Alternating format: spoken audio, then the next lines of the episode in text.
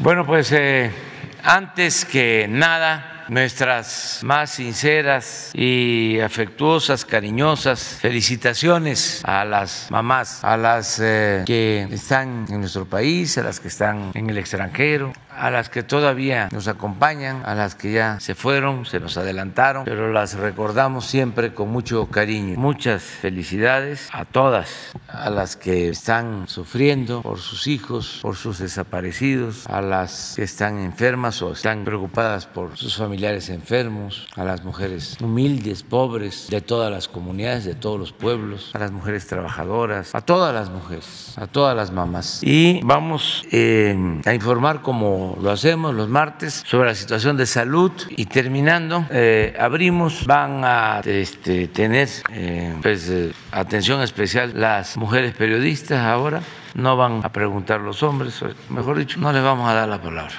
Este, y no muchas también porque terminando vamos a, a este, que en celebración en honor de las mamás, eh, nos eh, acompañen unos músicos. La mañanera va a estar dedicada a las mamás y va a haber música. Eh, vamos a procurar terminar más temprano para poder disfrutar también de la música y que ya las mamás que ven las mañaneras, que sepan que en una media hora empezamos con la música. No nos va a llevar más, más tiempo informarles ahora. Y le damos la palabra pues, al doctor Alcocer, a Hugo y a Zoe. Gracias, señor presidente. Muy buenos días a todas y todos ustedes, en especial a, las mujeres que merecen este día su reconocimiento como madres. Eh, muy brevemente vamos a tocar dos puntos. Hugo López Gatel nos, nos actualizará el estado que guarda la pandemia, el, informe técnico y eh, a continuación el maestro Zoé Robledo nos seguirá eh, en el camino del programa, del importante de lo que es la transformación del, del de la atención médica, del sistema de salud y en qué vamos y cuál es la perspectiva siguiente. Muchas gracias y nuevamente un saludo. Maestro, querido Zoé, muy buenos días. Tengan todas y todos ustedes. Felicidades también a todas las mamás de México y del mundo. Vamos a ser muy concretos. Eh, la epidemia de COVID-19 sigue en estado estable, en mínima actividad y eh, podemos ver que tenemos promedios diarios de 370 casos a lo largo de la última semana. Esto es todos los casos registrados. La mayoría son casos leves que no están hospitalizados. La siguiente nos muestra que la hospitalización está en 2% para las camas generales, 1% para las camas con ventilador, es decir, mínimas las ocupaciones hospitalarias. Hay eh, lugares donde ya hay ningún paciente en las unidades COVID, permanecen con la capacidad de respuesta por si fuera necesario, pero ya no tienen pacientes COVID. El Hospital General de México, por poner un ejemplo muy concreto, ya tenían nada más un paciente COVID que seguramente será dado de alta muy próximamente. Y en la mortalidad también tenemos un promedio de una defunción eh, por día en la última semana y eh, esperamos que en la mayoría de las entidades federativas continúe esta situación que ya se ha presentado desde las últimas dos o tres semanas en donde no ocurre una sola muerte por COVID. En vacunación eh, tenemos ya 206 millones de dosis que se han utilizado en 86.3 millones de personas y vemos aquí la cifra que va cambiando más recientemente, que es la vacunación en niñas, niños de 12 años en adelante. Ah, hemos ampliado el grupo. Anteriormente, en la parte derecha de, la, de este panel, en la parte roja, veíamos un 55%. Pongan eh, atención, por favor, en este aspecto. Informábamos de 14 a 17 años.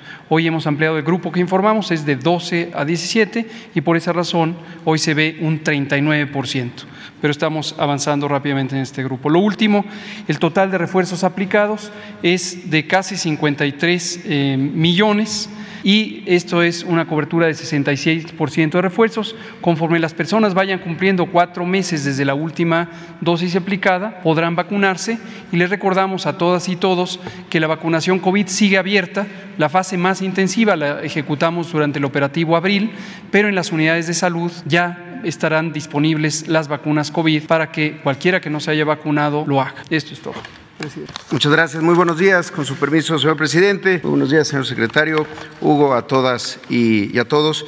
Como todos los martes, vamos a dar a conocer los avances del Plan de Salud Bienestar es el reporte semanal sobre cómo IMSS Bienestar va ampliando la cobertura de atención médica en 15 estados de la República para quienes no tienen seguridad social. Salud Bienestar significa eh, hacerlo bien y estar ahí, ahí donde más se, se, necesita. Si podemos poner la primera, el primer reporte tiene que ver con la infraestructura en el estado de, de Nayarit y ya eh, la operación. Actualmente de los 15 hospitales que hay en, en Nayarit, eh, estamos operando 13 de ellos, es decir, llevamos un avance del 87%.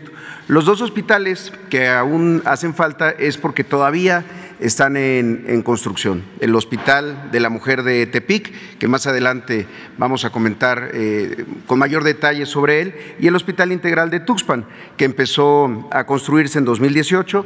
Recordamos que fue un hospital que fue producto, su, su ampliación, su remodelación, por los huracanes que ocurrieron ese año y que eh, había tenido un lento avance, pero que ahora ya se está trabajando para que esté listo hacia el último trimestre de este, de este año. En, en septiembre tendría que estar ya listo este, este hospital de, de Tuxpan. También en el avance sobre el primer nivel de atención, es decir, las clínicas, de, de, primer nivel de Nayarit, son ya 300 de 343 que se están operando por parte del, del, programa, es decir, hay un avance también ahí del 87%. Si podemos ver, ahí eh, quisiéramos hacer un, eh, un comentario. Estas son historias de cambios que son, que son verdaderos. Eh, es el caso del Hospital de Puente de Camotlán, allá en el municipio de La Yesca, eh, en la mera Sierra Nayarita. Es una región de muy difícil acceso. Hay población huichol, cora, según los reportes de INEGI, el 90% de las familias eh, en, ese, lugar, en todo el municipio de, La Yesca, vive con alguna situación de, de vulnerabilidad.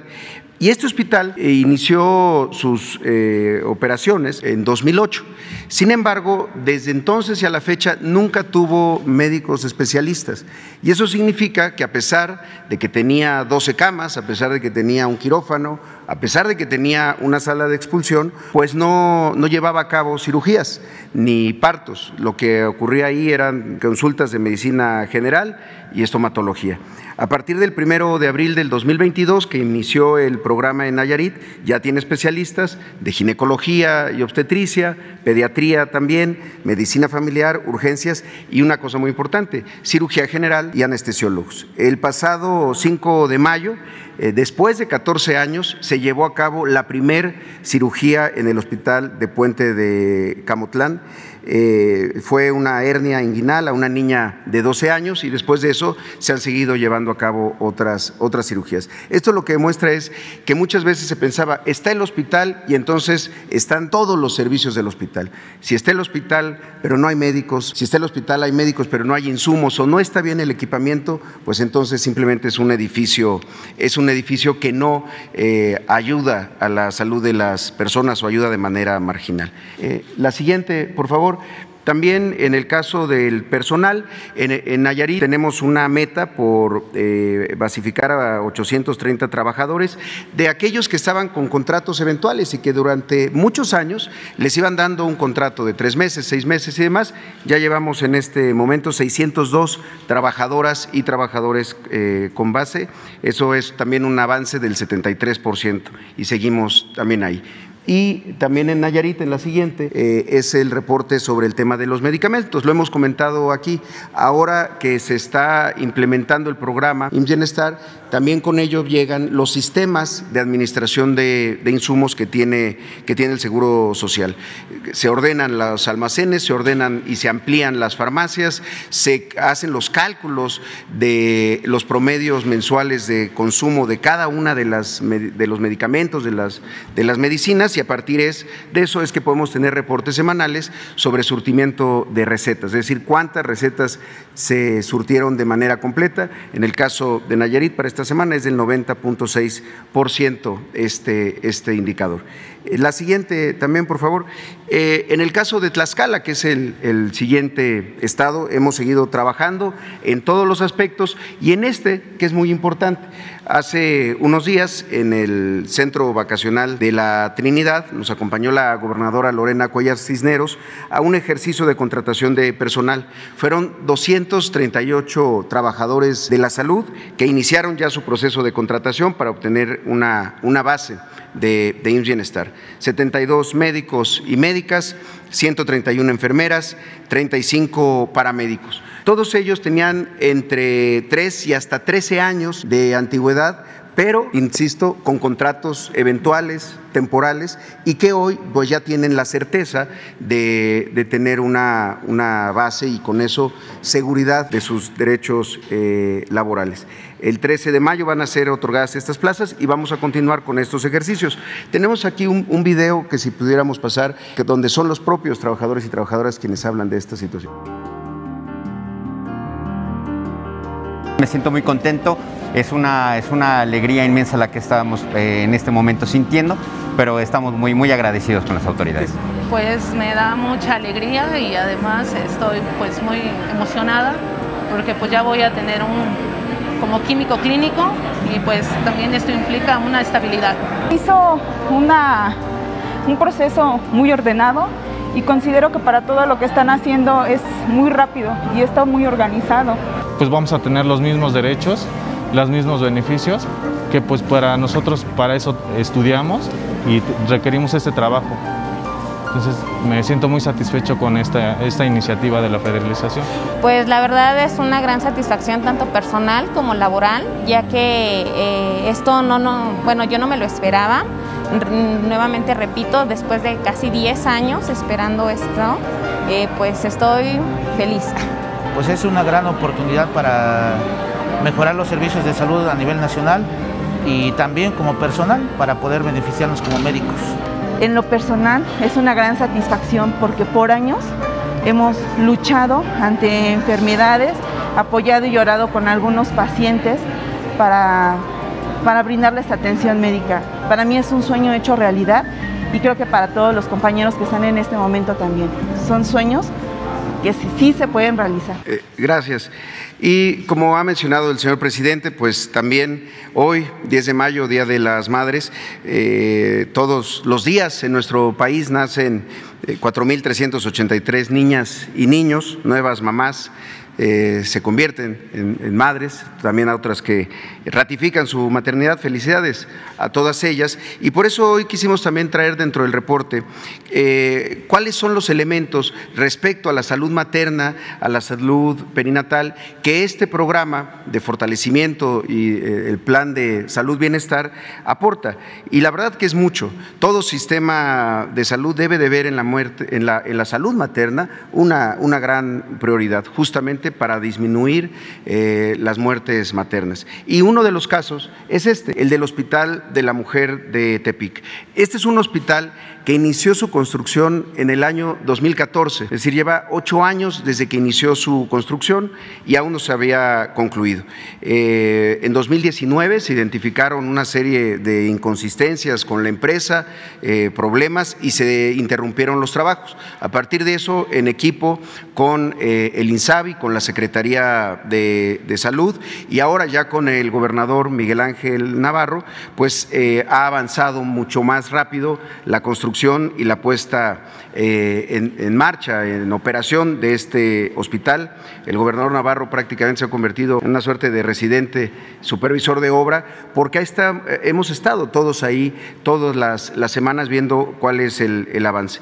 Este hospital, que va a contar con 30 camas, en su primera etapa tiene eh, el INSABI proyectado concluirla en julio para poder iniciar sus operaciones en esta primera etapa y después continuar con la siguiente, que ya tiene que ver con eh, auditorios, con, con, otras, eh, con, otras, con otros servicios y que terminaría también este mismo, este mismo año. De esta manera, las mujeres de Nayarit, no solamente las de, las de Tepic, tendrán acceso a, un, a un, espacio eh, seguro y a un espacio de alta, de alta especialidad. Es un monto de inversión de 298 millones, millones de pesos.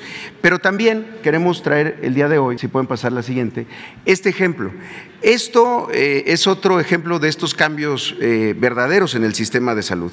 Y no, son, no, todos son grandes obras. Aquí tenemos cómo con muy poco se puede hacer mucho. si priorizamos justamente esto, el mantenimiento y la conservación de las salas de expulsión de los hospitales de, Nayarit. Las salas de expulsión, para quienes quienes nos ven, son estos espacios que están en las áreas de tococirugía, en donde pareciera o tienen características muy similares, muy parecidas a los quirófanos, pero están destinadas y equipadas para atender y asistir el periodo expulsivo del trabajo de parto y el, y el alumbramiento. Para realizar esto de manera segura, eh, para lograr el, el, parto humanizado, se tienen que contar con ciertos elementos respecto al mobiliario, es un mobiliario muy específico, el equipo, desde luego, que pasa desde básculas, eh, las mesas eh, de expulsión, las lámparas para emergencias, pero también la infraestructura. Y muchos de ellos no se les daba el mantenimiento adecuado y entonces los espacios no eran dignos, pero tampoco eran seguros justo para ese momento tan especial que es el alumbramiento. Por eso lo que hicimos fue eh, trabajar en los plafones, en la pintura, en las puertas, en las lámparas, en las tomas murales donde está el oxígeno y los gases medicinales, eh, en el mantenimiento de los propios transfers.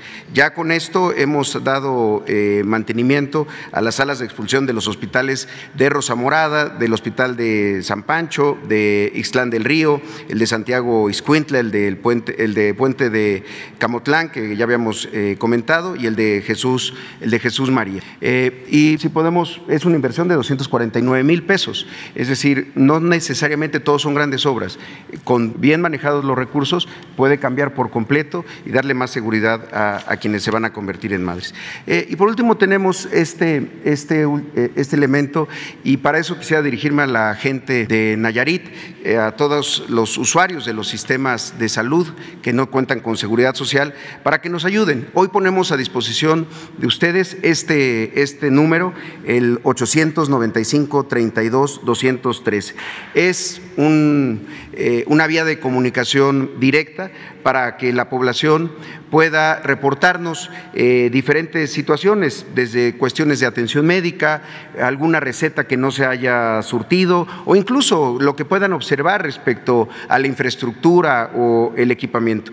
Lo que estamos planteando es que las personas hoy de Nayarit, y esto vaya creciendo conforme va avanzando el plan, a este número puedan llamar, darnos su nombre, darnos eh, su CURP y también el lugar en donde asisten o donde, o, donde donde acudieron eh, y el horario de, eh, idealmente. A partir de eso, eh, nosotros tipificamos cuál es la situación, se hace un folio y también pedimos un número de contacto para poderle dar seguimiento a esa atención. No se trata nada más de recibir estas situaciones, sino poder darles continuidad en términos de cómo, cómo resolverlas, cómo resolverlas si fue un medicamento, cómo resolverlo si fue un tema de un diferimiento, de una consulta, de un estudio o, de una cirugía. Al final de cuentas, se trata de que construyamos y levantemos y transformemos el sistema de salud juntos eh, y, juntas. Y para eso el apoyo de, todas y de todos es, es muy importante. Em, finalmente, se pueden pasar la, siguiente. Esta es la agenda de, los, de las siguientes acciones que vamos a, llevar a cabo en, la próxima semana, en los próximos días. Eh, vamos a continuar el proceso de contratación allá en Tlaxcala y vamos a hacer una visita a un hospital también nuevo, pero que no ha entrado en operaciones y que tiene ya eh, pocos detalles que se tienen que, resolver allá en la, en la capital, en, Tlaxcala.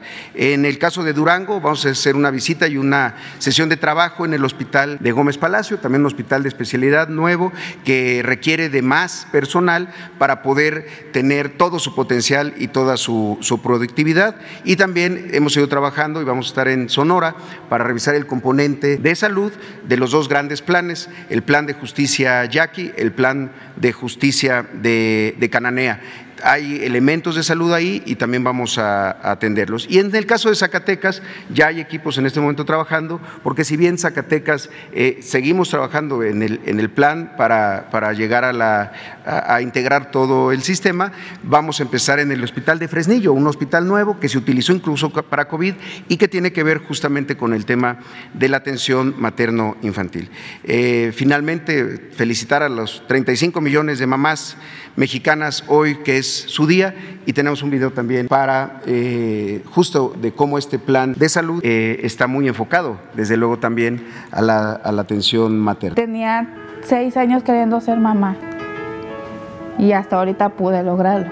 La mujer ha sido un pilar constante en la vida de todas las sociedades y en la sociedad nayarita no es la excepción. Yo pensé que no podía tener hijos, nunca podía, no, no lograba. Por lo tanto, debemos de atender cualquiera de sus facetas a plenitud. Este hospital eh, tiene servicio de ginecobstetricia, eh, pues casi que de tercer nivel. Tenemos médicos especialistas, ginecobstetras, pediatras, este, personal quirúrgico, este, totalmente capacitado para atender eh, partos, cesáreas, cualquier complicación. Yo pensaba que, era, que me iba a ser diferente, iba a sufrir o alguien iba a hacer sangrón conmigo, no iban a entenderme, pero todo fue diferente. Y pues aquí básicamente tenemos todo para una atención de calidad. Siento que mi parto hubiera sido un poco difícil, un poco más doloroso y que no me hubieran dado la misma atención si hubiera estado en otro lugar. Todas las mujeres aquí son recibidas, no tienen que tener ningún tipo de derecho a biencia, no se cobra ninguna cuota de ningún medicamento o material necesario. Aquí todo se atiende, todo es bienvenido y está el equipo completo para su atención íntegra. Conforme la atención, como que le dan más ganas a uno de tener así a, a mi bebé. No tengo palabras para decirlo, pero es muy hermoso cuando te tengan tu bebé, cuando lo escuchas llorar y ya sabes que, que tienes a alguien contigo, que ya tienes que dar la vida y todo. Esto ha sido posible gracias que entendieron cuál era el sentido y la mística de este tipo nuevo de atención en salud y que aquí están haciendo en nuestro estado. Para mí los 10 de mayo van a ser oro. Me voy a poder decir a mi feliz día de la mamá y ay, todo muy bonito. Muchas gracias, eh, señor presidente. Este es el reporte de salud bienestar para juntos transformar el sistema de salud. Gracias. Buenos días, presidente. Buenos días a todos. Erika Ramírez, de la revista Contralínea. Presidente, hace un par de semanas la Comisión Nacional de Derechos Humanos emitió la recomendación 72 diagonal 2022, en la que se refiere a tres casos de niños violados sexualmente eh, ocurridos en refugios de la exdiputada panista Rocío Orozco y eh, que Contralínea eh, reveló hace un año. Hace un año también expusimos en este mismo espacio la situación que venía dándose en estos refugios de eh, esta ex diputada panista. En la recomendación se documenta que hubo 16 funcionarios federales del Estado de México y de Coahuila que encubrieron irregularidades en los albergues de esta organización Unidos contra la Trata y que incurrieron en la falta de vida de las indagatorias y con ello dejaron en la impunidad a tres integrantes de esta asociación civil. Eh, también la recomendación señala que agentes del Ministerio Público hicieron eh, declaraciones falsas respecto a las agresiones sexuales y mintieron para ocultar testigos, así como un funcionario federal que se determinó que determinó que los infantes permanecieran en estas instancias de Rocío Orozco a pesar del riesgo que corrían por ya haber sufrido esta violencia sexual. La Comisión Nacional de Derechos Humanos señala que cuatro instituciones, incluida la Procuraduría Federal de Protección a Menores, son corresponsables de esas violaciones sexuales, eh, puesto que fueron omisos al supervisar los refugios. En marzo del año pasado, presidente, cuando expusimos este tema aquí en su conferencia de prensa, usted determinó que fueran las secretarias de Seguridad, eh, Rosa Isela Rodríguez, y eh, la entonces secretaria de Gobernación, Olga Sánchez Cordero, quienes atendieran el asunto. Sin embargo, pues ninguna de estas dos secretarías hicieron algo para que se resolviera y se pusiera un alto en, en esto que, venía, eh, que veníamos denunciando. Con lo que pues podría decirse también que fueron parte de esta cadena de impunidad que permite ahora que la CNDH emita esta recomendación a funcionarios federales y estatales para que atiendan el caso y pues eh, con esto también se permite que se permitió que Rocío Orozco ahora esté viviendo en Estados Unidos sin haber sido siquiera llamada a cuentas para rendir declaración en torno al abuso sexual de estos tres menores. Eh, ahora pues se sabe que incluso los funcionarios federales eh, violaron los derechos humanos de los niños y que fueron entregados a los refugios de la panista, además de que ocultaron eh, irregularidades que propiciaron, propiciaron perdón, las violaciones sexuales. Presidenta, aquí la pregunta es ¿qué se va a hacer en este caso? ¿Qué haría su gobierno en este caso? ¿Cómo se va a actuar desde la federación para impedir que esta organización de Unidos contra la Trata siga explotando a menores de edad para obtener recursos vía donaciones y que las autoridades del DIF eh, hagan algo al respecto? Bueno, pues eh, si te parece, vamos a, a pedirle a la secretaria de Seguridad que mañana nos informe aquí sobre este caso, que nos este, dé a conocer lo que se ha hecho, que está pendiente ¿Cuál es la situación que guarda este caso que tú estás denunciando? Si te parece, mañana está aquí Rosa Isela Rodríguez para informar. Y aquí lo preocupante, presidente, es que la Comisión Nacional de Derechos Humanos ya corroboró que hubo negligencia para la atención de los menores en estos albergues y pues son albergues que continúan en funcionamiento. Entonces aquí también entraría el DIF para saber eh, pues si se va a permitir o qué tipo de supervisión se da a este tipo de albergues. Sí, pero Rosa Isela va a dar respuesta y si es necesario se apoya en la directora del DIF, pero ella eh, va a informar, si te parece, para que eh, se conozca todo. Gracias, presidente. En una segunda pregunta, pues tenemos documentado que hay una crisis en el Tribunal Federal de Justicia Administrativa. Su presidente, Rafael Ansúrez Uribe, presentó denuncias contra 11 ministros de la Sala Superior ante la Procuraduría Fiscal por concepto y supuesto enriquecimiento ilícito, mientras que los acusados sostienen que con esas acusaciones solo se busca presionar para interferir en las resoluciones de los juicios de interés. Eh, este órgano de justicia, presidente, eh, pues eh, es autónomo pero pues nos gustaría saber qué se puede hacer con esta confrontación que afecta pues la impartición de justicia. Bueno, este sí, en efecto es un organismo autónomo y si no me equivoco, van a haber elecciones ahí. ¿No estás tú informada de eso? se Sí van a haber elecciones, parece.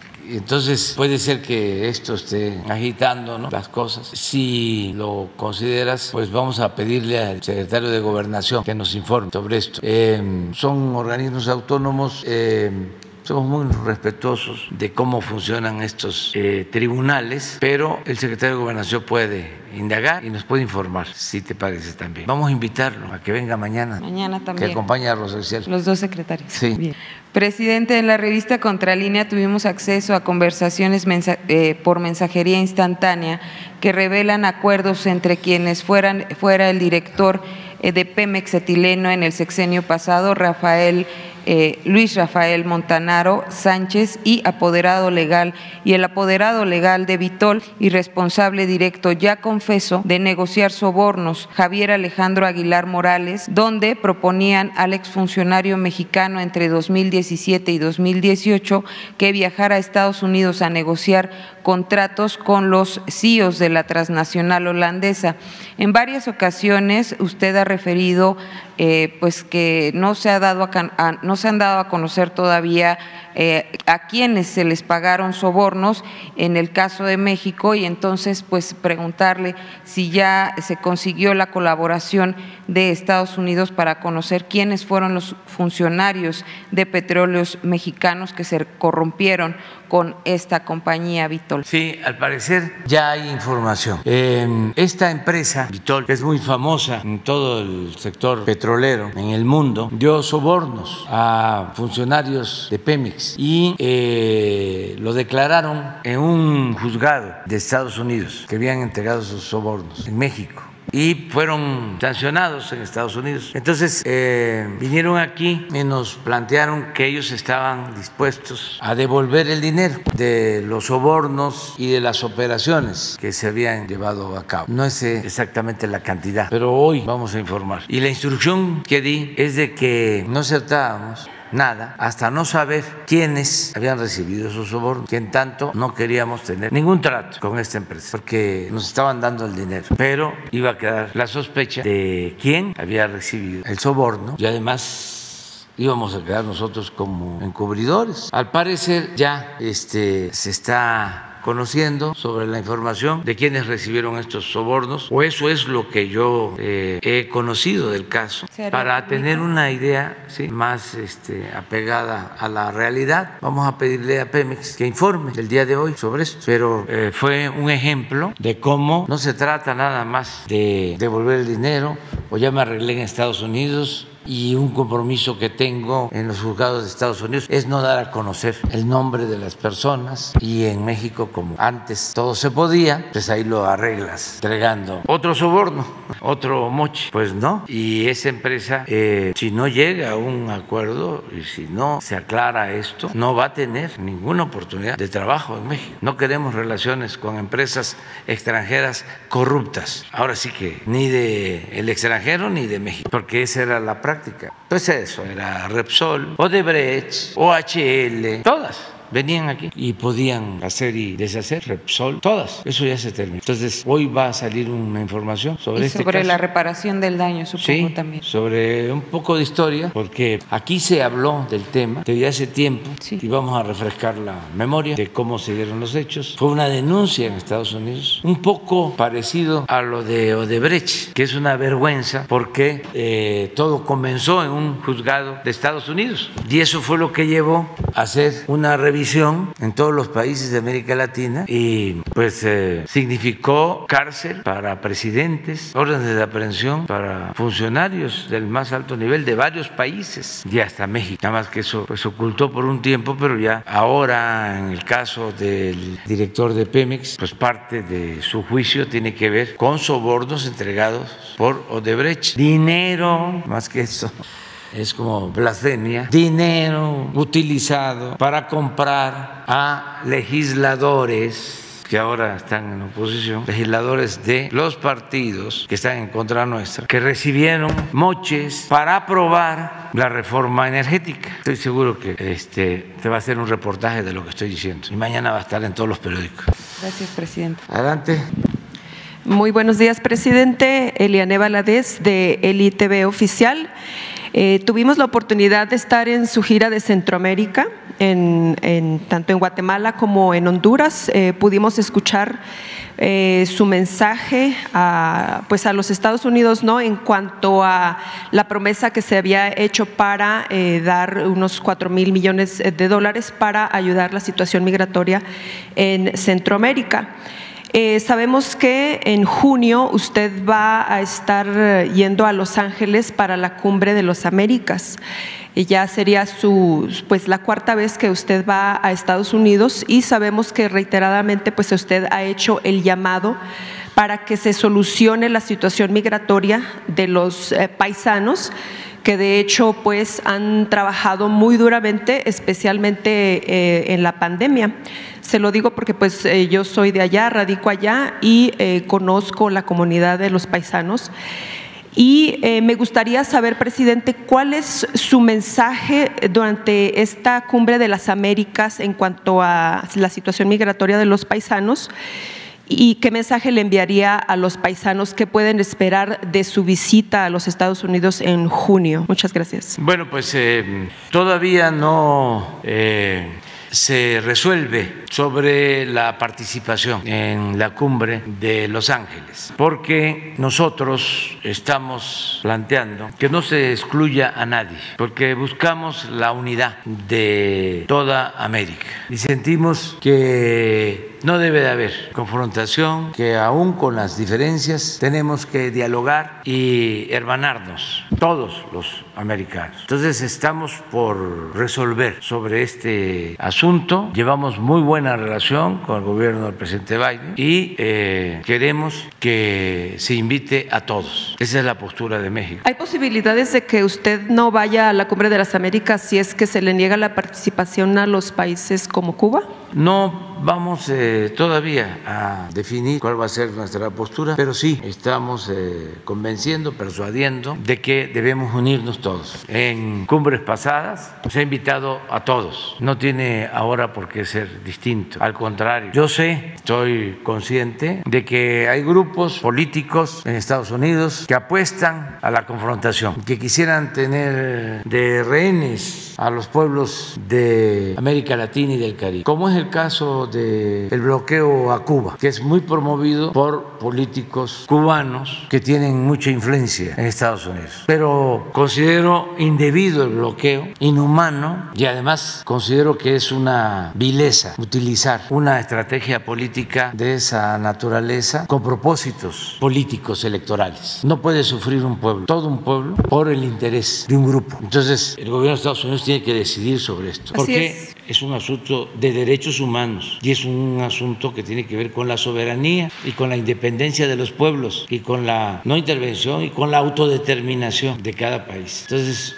eh, nosotros eh, tenemos, repito, muy buena relación con el presidente Biden, lo consideramos un hombre bueno, una persona eh, de buenos sentimientos, pero no deja de haber todavía esa rémora de política intervencionista que lleva más de dos siglos. Entonces, como que eso ya se debe de hacer a un lado. Y tenemos que buscar la unidad de todos los pueblos de América Latina y del Caribe. Estamos proponiendo que así como la Comunidad Europea luego se convirtió en Unión Europea, que así en América nos unamos todos. Sería una de las regiones más fuertes. No sería, es la región con más potencial económico, social, cultural del mundo en recursos naturales, en fuerza de trabajo, en tecnología, desde luego en culturas, en potencial económico, en mercado.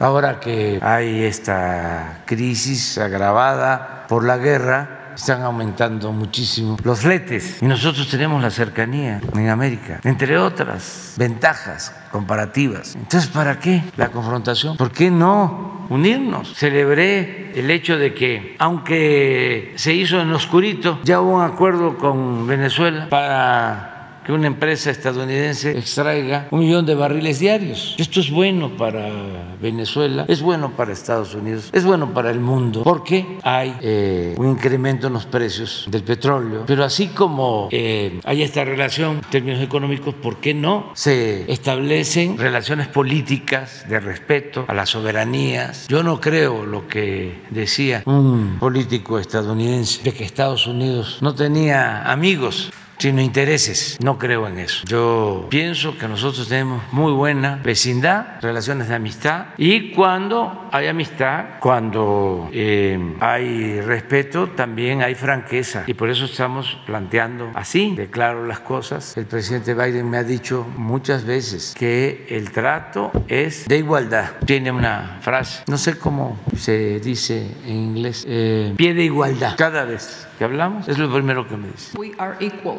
somos iguales. Entonces, en eso estamos. Decirle a nuestros paisanos que, eh, primero, que los queremos mucho, sinceramente. Yo ya no hablo de 126 millones de mexicanos, hablo de 166 millones de mexicanos, porque son 126 de acuerdo al censo que viven en nuestro país y 40 de origen mexicano que están en Estados Unidos. Entonces, que muchas gracias por todo el apoyo que recibimos. Sus familiares eh, que están en México están recibiendo más de 50 mil millones de dólares de eh, mexicanos que viven, trabajan honradamente en Estados Unidos. Se los agradecemos mucho.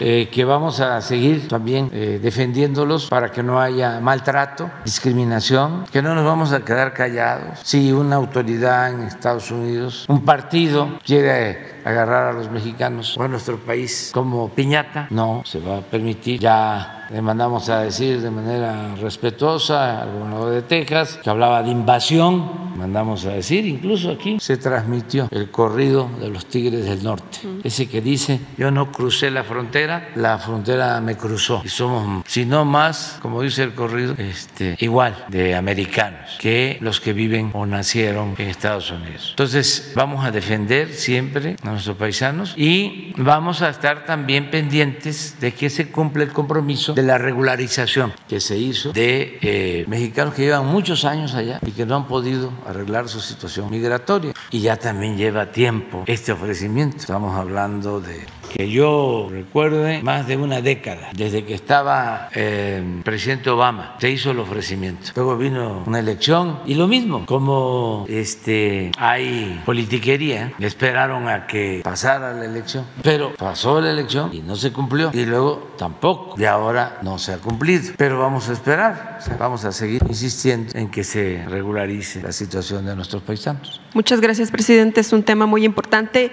Y bueno, en otro tema, eh, pues sabemos que también en Estados Unidos hay muchos paisanos que pueden votar aquí en México. Vienen unas elecciones muy importantes ahora para junio.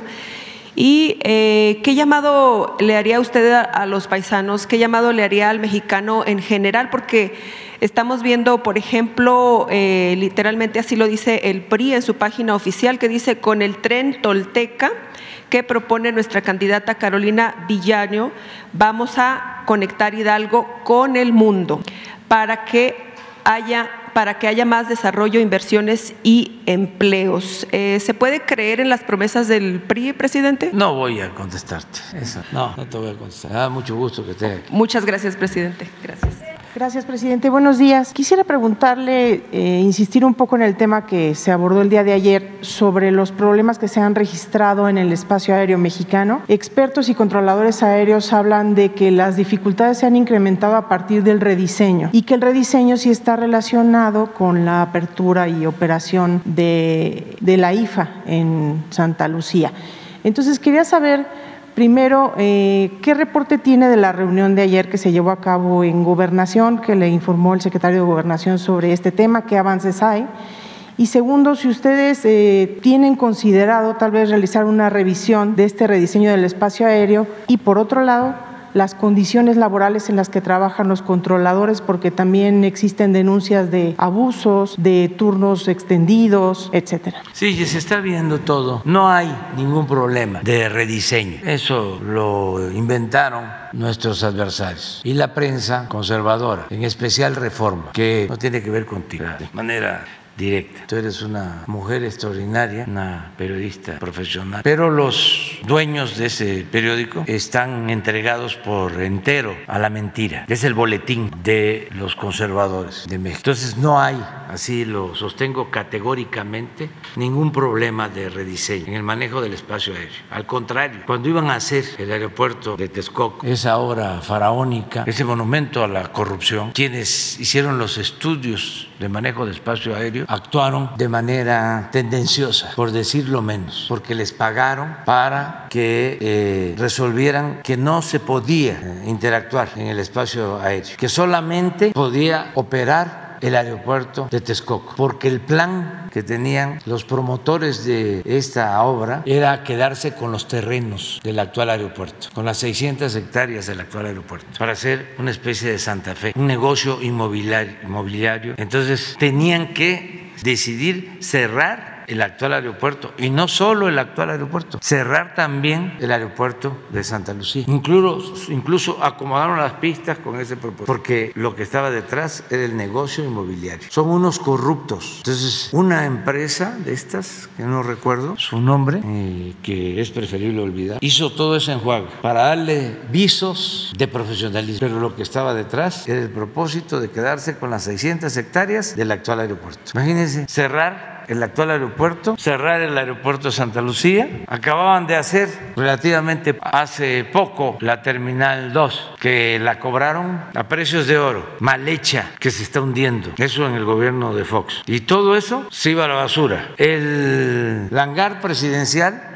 que mandaron a hacer con esta empresa, ahora me acuerdo, de el señor que recibía muchos contratos. Iga, esa empresa hizo el hangar presidencial para el nuevo avión, costó mil millones de pesos. Pues todo eso a la basura. Por eso se quedaron enojadísimos. Y ahora vuelven con lo del rediseño del espacio aéreo, que les mando a decir, con todo respeto, pues que se vayan con su cuento a otro lado. Y acerca de las diferencias que se han presentado últimamente, ya las estamos atendiendo. Y es lo mismo, es que fueron 36 años de dominio de una política de pillaje y lo corrompieron todo. Si no pudieron acabar con México, fue porque nuestro pueblo tiene muchos valores abajo. Nuestras comunidades, nuestros pueblos, nuestras familias mantienen muchos valores y por eso sostengo que la mayor riqueza de México es la honestidad de su pueblo, porque resistió todo. Acuérdense todas las insinuaciones de la cúpula para que todos nos volviéramos corruptos. El que no tranza no avanza. Llegaron a decir que la corrupción era parte de la cultura del pueblo de México. Pero no lo dijo cualquier servidor público, un comentarista de radio, de televisión, no, lo dijo quien estaba hasta mero arriba. Imagínense eso. La corrupción es parte de la cultura del pueblo de México. Atreverse a eso. Cuando es que gracias a las culturas de México que enfrentamos todas las calamidades, la cultura es lo que nos ha salvado siempre. Entonces, en el caso del aeropuerto, hay grupos. Y aprovecho también para decirles de que se pongan de acuerdo, porque no se va a permitir que se afecte el interés público. Y ya Gobernación está teniendo reuniones con las empresas, empresas de aviación, ya han hecho el compromiso. Les comentaba yo ayer de que para hacer esta tranza de construir el aeropuerto en Texcoco, cerraron el aeropuerto de Toluca, que ya se usaba, para llenar el aeropuerto de la Ciudad de México y justificar la construcción del aeropuerto de Texcoco. Viene la pandemia, baja la afluencia en el aeropuerto de la ciudad. Pasa la pandemia, crece la afluencia, ya tenemos el nuevo aeropuerto, pero también jugando a las vencidas, no querían usar el nuevo aeropuerto. Los mismos. Entonces se satura el aeropuerto actual por lo mismo y ahora ya se está tomando una decisión voluntaria y le agradezco a las empresas aéreas de que pasen viajes al nuevo aeropuerto que tiene muchísima capacidad. Entonces ya Aeroméxico aceptó y creo que las otras dos líneas también. Pero antes de esto ya había en la prensa reaccionaria, conservadora, eh, la información de que íbamos a emitir un decreto que iba a ser este, a la fuerza. No. Es que lo dijo Jiménez Pons. ¿Quién lo dijo? El subsecretario de Transporte fue el que dijo que se estaba preparando un decreto para trasladar el tráfico a la IFA. Pero no era de carga. En una primera etapa de carga y de charters, pensando en empezar a desahogar, pero sí por decreto. Sí, pero eso lo firmo yo. o sea, me hubiesen, me hubiesen preguntado. Yo ni sabía. Entonces se está ordenando todo y se va a resolver y decirle a la gente vamos hacia adelante. Este. Pero parte de la solución podría ser el replanteamiento del diseño del espacio aéreo o hasta no, ahí no eso no, eso no, eso es una maniobra de estos corruptos que este, eh, son técnicos muy echados a perder. Yo recuerdo cuando eh, íbamos a tomar la decisión sobre si se consultaba o no se consultaba, esa agencia, la más famosa, mandó su informe a las 3 de la mañana del día que íbamos a tomar la decisión. Y hay constancia de lo que le estoy diciendo. A las 3 de la mañana de un día eh, decisivo. Y es como los medios, ¿no? Que ya lo dijo el Washington Post, que ya lo dijo el New York Times, que ya lo dijo el país. Pues, si nos atenemos a eso. Presidente, este... aunque se trata de un tema técnico, ¿usted considera conveniente que la mesa esté en gobernación, donde es una instancia política? ¿Considera que es conveniente que la mesa esté ahí para tratar este asunto? Sí. Aunque sea técnico y no político. Sí, no, no, no, no, es que la política eh, se inventó para poner orden y para evitar la confrontación y para llegar a acuerdos. Porque además había mucha promiscuidad política durante el periodo neoliberal. Bueno, nada más que esto no lo va a decir el Reforma, ¿no? Este, contrataron a Cedillo de empresas ferrocarrileras. Cedillo les dio los ferrocarriles y luego se lo llevaron de empleado. Calderón le ayudó a Iberdrola y luego se lo llevaron de empleado. En el caso de las líneas aéreas, muchos funcionarios de comunicaciones trabajaban para las líneas aéreas. Acuérdense lo que me dijo el migrante en San Quintín, que lo voy a repetir. Me dijo, vamos a ganar, porque fue una visita de campaña. Pero así como el presidente Juárez se paró a la iglesia del Estado, porque a Dios lo que es de Dios y al César lo que es del César. Así ahora lo que se necesita es separar al poder económico del poder político y que el gobierno represente a todos. Eso es lo que estamos haciendo. Antes el gobierno no representaba a todos, era un gobierno oligarca, antidemocrático. El gobierno estaba tomado, estaba al servicio de una minoría. No era un gobierno del pueblo, no le importaba el sufrimiento del pueblo. Todo era arriba. Por eso hasta andan desorientados los analistas, politólogos, intelectuales orgánicos, periodistas columnistas, comunicadores en general, que estaban al servicio de la élite, porque el pueblo no existía. Entonces ahora insultan, insultan, insultan, atacan, atacan, atacan y ya no tienen ningún efecto, porque el principal protagonista, como debe de ser en una democracia, es el pueblo y vale lo mismo la opinión, el sentimiento de un indígena que de un acaudalado banquero o empresario. Es lo mismo. Y si nos vamos al terreno, al campo de la justicia, hay que darle más al que tiene menos. No puede haber trato igual entre desiguales. ¿Y cuál es la función de un gobierno? Buscar la felicidad del pueblo, apoyar al que necesita de nosotros. Pero eso no solo tiene que ver con la misión del gobierno, eso tiene que ver con el humanismo que atraviesa por el centro a todas las religiones, a todas, y también a todo el pensamiento filosófico, laico. que pasa que el neoliberalismo de veras eh, es una tragedia porque eh, es sinónimo de egoísmo, de individualismo, no se voltea a ver al que sufre, a nadie más. Y ese es el cambio que se requiere de fondo, reforzar valores culturales, morales, espirituales. Cuando hablo de revolución, no estoy pensando en el concepto clásico de tomar las armas, yo no estoy a favor de la violencia, yo hablo de la revolución de las conciencias. Eso es lo más importante. Eso es irreversible. Cuando cambia la mentalidad del pueblo, cambia todo. Y estoy muy contento porque son millones los mexicanos que eh, están actuando de manera consciente, alegre y muy orgullosos. Mucho, muy orgullosos. A pesar de los pesares, de las tragedias, este, de la pandemia y otros males. Gracias, presidente. En otro tema quisiera solamente una puntualización sobre el asunto de la cumbre de las Américas. Su gobierno, usted está evaluando la posibilidad de no asistir a Los Ángeles en caso de que Biden mantenga la idea de excluir a algunos países? Lo voy a adelantar. Si eh, se excluye, si no se invita a todos, va a ir una representación del iría? gobierno de México, pero no iría yo. ¿Quién iría a su representación? Se, eh, me representaría el canciller, ¿Y Marcelo. cuál sería el mensaje? ¿Sería un mensaje de protesta? Sí, porque no quiero que continúe la misma política en América y quiero eh, en los hechos em, hacer valer la independencia, la soberanía y manifestarme por la fraternidad universal. No estamos para confrontación, estamos para hermanarnos, para unirnos y aunque tengamos diferencias, las podemos resolver, cuando menos escuchándonos, dialogándonos, pero no excluyendo a nadie. Además, nadie tiene el derecho de excluir, que nadie excluya a nadie. A ver, ponme la frase de Washington. Presidente, pero La usé en el discurso de conmemoración a Simón Bolívar. ¿no podría esta decisión tener un impacto negativo en la relación bilateral México-Estados Unidos? No, porque este, somos países independientes y tenemos una relación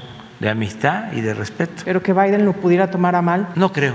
No creo. Estoy hablando de que él habla de un pie de igualdad y él ha sido siempre respetuoso. Pero además, todavía falta para la eh, cumbre y podemos este, llegar a un acuerdo. Pero sí, este, tenemos que unirnos todos, buscar la unidad de América. Miren lo que decía Washington. ¿Está ahí o a ver?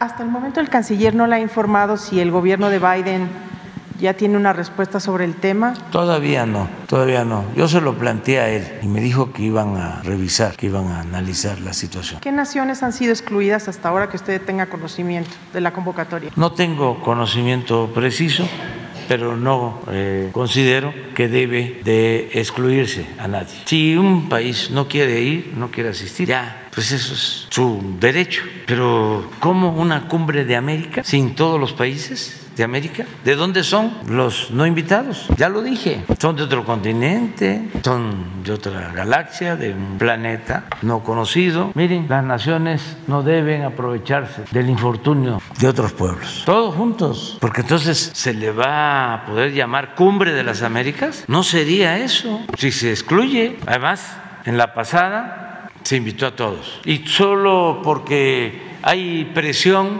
de grupos políticos al interior de Estados Unidos la gente de Estados Unidos, los ciudadanos de Estados Unidos, estoy seguro que quieren que participen todos. ¿Quiénes son los que no quieren que participen todos? Grupos minoritarios que sacan provecho de esa política facciosa. Pero eso no es el pueblo de Estados Unidos. Eso no es la mayoría del pueblo de Estados Unidos. Entonces vamos todos juntos y nos tratamos con respeto y vamos a buscar la unidad. Nos importa mucho la unidad ante el avance de otras regiones del mundo. Si no nos abrazamos, si no nos hermanamos en América, lo que nos espera es la decadencia y el predominio de otras regiones. No quiero comparar, pero hay continentes que están en una situación muy difícil. Nosotros tenemos un gran potencial. Ah, por cuestiones políticas, por cuestiones ideológicas, por mantener la vieja no antigua, vieja política de hace más de dos siglos en estos tiempos, vamos a eh, desaprovechar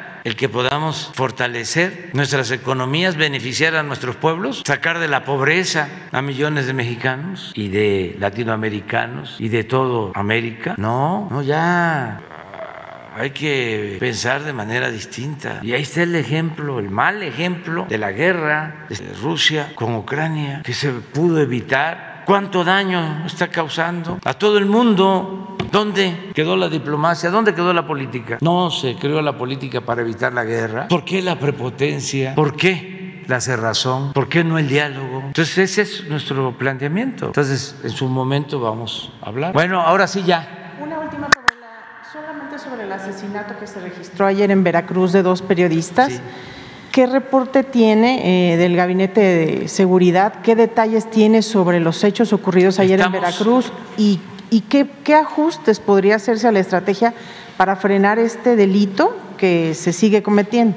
Estamos este, ya en la investigación eh, pronto vamos a tener ya un informe. Es desde luego lamentable y nuestro abrazo, como siempre, fraterno a los familiares de las víctimas. Y hay ya este, un personal atendiendo de manera especial este crimen. Eh, ahí en Cosoleacaque, Cosolia, sí, pero así se le llama allá, Cosolia. Ahí me he quedado a dormir como dos veces. Ahí pasé cuando el éxodo por la democracia, hace más de 20 años. Es una gente muy buena. Pero ahí, desgraciadamente, en los últimos tiempos ya han habido otros asesinatos, dos feminicidios de quien fue expresidenta municipal y de su hija. Y ahora esto. Se está haciendo la investigación a fondo. Se está haciendo la investigación. Entonces, sí estamos en eso. frenar este fenómeno, presidente? Porque. Pues eh, estamos trabajando todos los días. Todos los días estamos este, trabajando como nunca se había hecho este, para proteger a las mujeres y para proteger a todos los ciudadanos. Es que este, había mucha descomposición social y sigue habiendo. Fueron 36 años de ignominia. El porfiriato tardó 34 años. Esta política nefasta llamada neoliberal que nosotros conocemos como neoporfirista se mantuvo durante 36 años y no había gobierno. El gobierno estaba tomado por las bandas, ya sea por las bandas de cuello blanco o por la delincuencia organizada. Así de grave era la situación. Eso fue lo que nos dejaron. Y por eso estamos llevando a cabo todo un proceso de transformación y por eso también la reacción conservadora de los culpables de la tragedia de México, los que originaron la crisis de México. Esos todavía, de manera cínica, cretina, hipócrita, son los que se oponen a los cambios, a la transformación, para lograr alcanzar una sociedad mejor, porque son muy egoístas. Además tienen una enfermedad que solo se puede curar, y eso no en definitiva, sino como calmante que se llama dinero. Es como cuando llegaron los españoles que decían es que nosotros tenemos una enfermedad que solo se puede curar con oro. Es increíble, no tienen llenadera y eso es lo que los pone. No saben vivir de otra manera. Podrían ser felices siendo fraternos, solidarios, teniendo lo básico, pero no quieren acumular y acumular y acumular y acumular. Esa es su filosofía y además en su egoísmo no permiten que un gobierno distinto ayude a los pobres. Ellos han inventado de que ayudar a los pobres es populismo, paternalismo, porque los pobres son pobres porque no trabajan. Es toda una concepción muy conservadora, muy reaccionaria, muy egoísta y muy hipócrita, porque van ahí por mi culpa, por mi culpa, por mi culpa, por mi culpa, por mi grande culpa, a darse golpes de pecho y olvidan los mandamientos. De eso hemos hablado ya muchas veces. Afortunadamente se están quedando aislados, solos y con este coraje, deben estar contentos, que le vaya bien a nuestro pueblo, que le vaya bien a México. No les va a gustar lo que voy a decir, pero ahora que fui en las giras por los países de Centroamérica, por Cuba, la gente nos trató de maravilla por ser mexicanos. Ya están viendo a México de nuevo como el hermano mayor. Eso es un orgullo de todos, un orgullo para empresarios, para profesionistas, para todos sentirnos orgullosos de que vean a México con tanto respeto, con tanto cariño. Y no es el gobierno de México, es al pueblo de México, por nuestra historia de solidaridad con otros pueblos. Nunca le hemos dado la espalda al sur, nunca. En algunos momentos se quiso este, separar a México de América Latina y sentirnos de América del Norte. Fíjense, me comentaban ahora que fui a Cuba que el comandante Castro, cuando ese vergonzoso incidente del come si te vas, algún día lo vamos a contar aquí porque los jóvenes a lo mejor ya no lo recuerdan, eh, no quiso, por el afecto a México, que se difundiera en Cuba el incidente. ¿Por qué? No quiso que se ofendiera a México al pueblo de México. Era nada más para dar a conocer la actitud irresponsable y servil del gobierno de Fox. Por eso, una cosa son los gobiernos y otra cosa son los pueblos. Y nuestros pueblos siempre, siempre eh, se han hermanados con toda América Latina. Ayer hablé con el presidente de Ecuador, el presidente Guillermo Lazo él viene de un movimiento, pues no de izquierda, fue banquero. Sin embargo, tenemos buenas relaciones porque lo considero una persona de bien hay una relación de respeto y estamos buscando acuerdos. Entonces no es un asunto de los gobiernos, es un asunto de amistad entre los pueblos. Bueno, vámonos ya, hasta se nos pasó. Se llama Veracruz me llena de orgullo, el nombre del grupo musical que viene este, para las mamás, para las madres. Empezamos. Primera llamada, segunda llamada.